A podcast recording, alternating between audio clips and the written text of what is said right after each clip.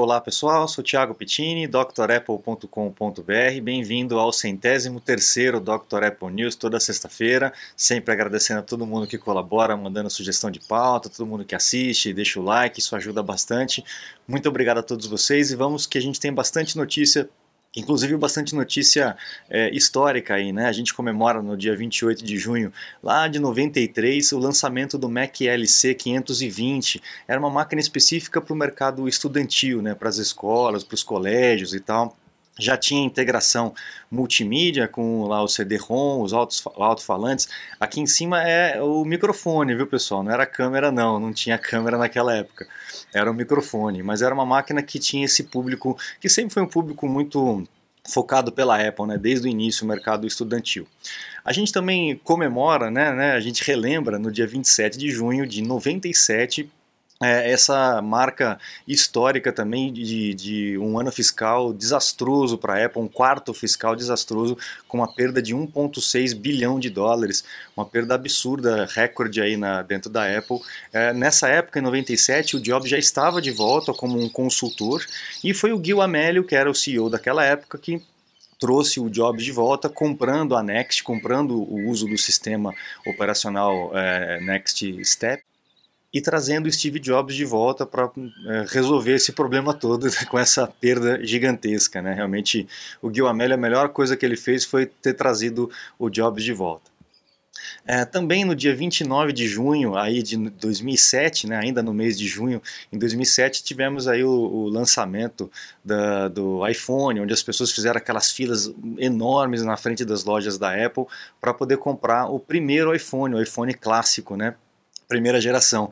Engraçado nessa foto aqui com ele dentro da, da redoma, quem conhece um pouco da história sabe que essa escolha de colocar na redoma foi algo forçado, não foi uma opção, porque o sistema operacional ainda tinha muitas falhas. Se, pessoa, se as pessoas tivessem aquele momento hands-on, né, onde eles poderiam mexer no aparelho e tal, eles iam perceber que estava tudo ruim ainda. Tava, foi um milagre o, a apresentação ter rodado é, 100%.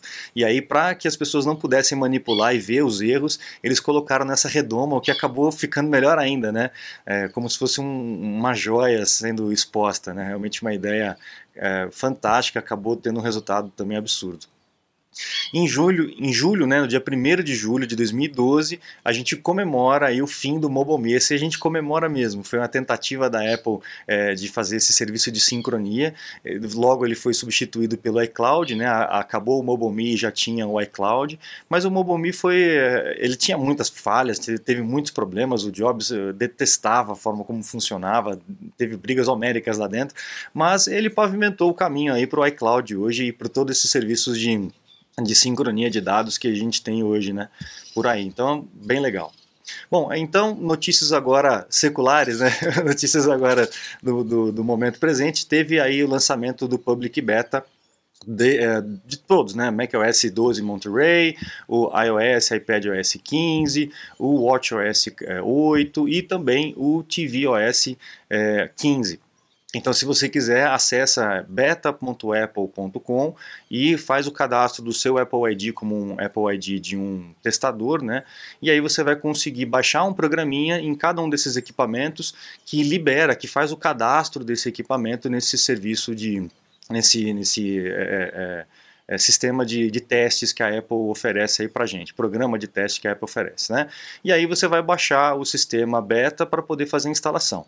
Não recomendo que você faça isso se você só tem um Mac ou se você tem um Mac que não tenha muito espaço de sobra no armazenamento. Por quê? Porque a maneira segura de você fazer isso, para não ter problema com as suas informações, com o teu dia a dia, com o teu trabalho, você deveria é, dividir o HD. O que eu faria seria dividir o HD em dois é, ou particionando um container, alguma, um volume, alguma coisa assim, e instala nesse outro volume para não atrapalhar o teu dia a dia, tá bom? Então aí precisa ter um pouco de espaço aí livre grande é, na máquina para poder fazer isso se você quiser. Então, é, é, como é o beta, tá cheio de problemas, tá cheio de erros e tal, a gente depender o nosso dia a dia, nosso trabalho num programa que ainda está em teste, é, eu não acho muito, muito legal. No iOS 15, a gente já está vendo que teve um nível de segurança na parte de Wi-Fi, né, de conexão, uh, aumentado para WPA3, na conexão de hotspot, tá, na conexão daquele acesso pessoal.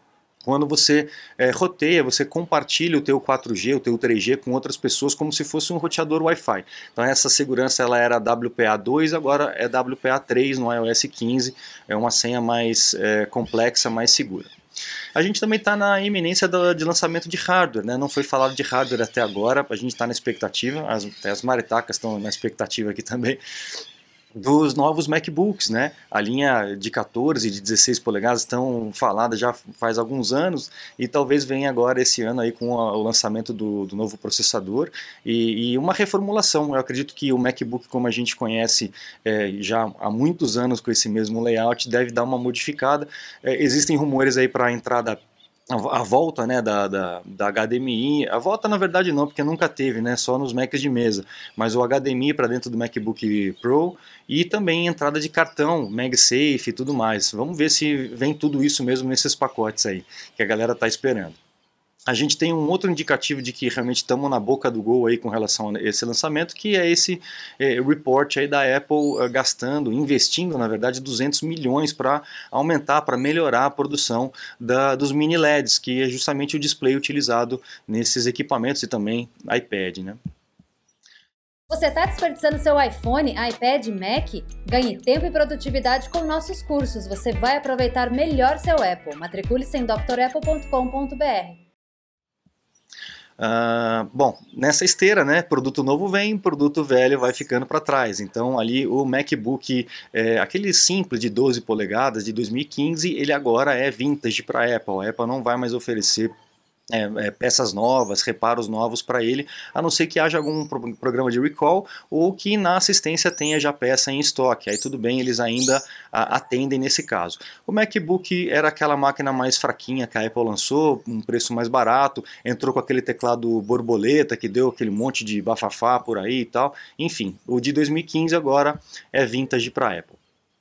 Bom, esses são rumores agora que a gente tem, eu tenho esquentado, tenho ouvido por aí com relação a Apple estar tá trabalhando com um iPad com uma tela maior. A gente já tem o um iPad Pro aí de 13 polegadas, 12.9 né, na verdade, é, e talvez est estariam experimentando um iPad com uma tela um pouco maior não sei para qual tipo de função, ou talvez é, o pessoal se confundiu aí com o iMac né, de 24 polegadas. Bom, vamos lá. Uh, também foi anunciado para o novo sistema a capacidade de você colocar a tua identidade, pelo menos lá nos Estados Unidos por enquanto, de colocar a identidade dentro daquele programa Wallet ou programa Carteira. E uh, ficou um pouco confuso, você ia ter que mostrar o aparelho para o guarda, ter, enfim, né, como é que seria essa, essa, essa verificação, e a Apple estendeu esse acesso também do iPhone para dentro do Apple Watch, então não vai precisar pegar o, o aparelho, você pode com o Apple Watch fazer a validação com a sua identidade. Óbvio, algo natural que deveria realmente acontecer, né? Rumores com relação ao iPhone 13, além daquilo que a gente já sabe, né, uma bateria maior, um notch, aquele entalhe um pouco menor, é, o display ProMotion né, de 120 Hz, e estão dizendo agora aqui é, com relação a uma câmera ultra-wide com autofoco na, na linha Pro. Né, vamos ver se, se vem para todos ou se vai ser uma melhoria que vai ser só para a linha Pro ou Pro do iPhone. Legal? E para encerrar a última notícia de hoje, é, lá do pessoal do canal Tech, um vazamento teria exposto aí 700 milhões de perfis no LinkedIn. Na verdade, é, é, esses dados, não, pelo que o LinkedIn está dizendo aqui, não são dados é, secretos dos usuários, como login, senha, essas coisas. São dados que estão expostos e que foi coletado, né? Também tem a junção daquelas aquela montoeira de dados que foram expostos no começo do ano e tal. Então a gente vai ver muitas dessas informações sendo depuradas, sendo separadas e disponibilizadas ali na, na, na no mercado paralelo ali, né, no mercado lá da Deep Web, etc. Legal, pessoal? Então eu fico por aqui. Uma boa semana para todos vocês. A gente se encontra na próxima sexta-feira. Não se esqueça de acessar o site drapple.com.br, conheça os cursos completos e lá tem os meus contatos caso você precise de uma assessoria, um suporte técnico, uma consulta técnica online, ok? Eu fico à disposição de vocês. Muito obrigado, um grande abraço e até a próxima. Tchau, tchau.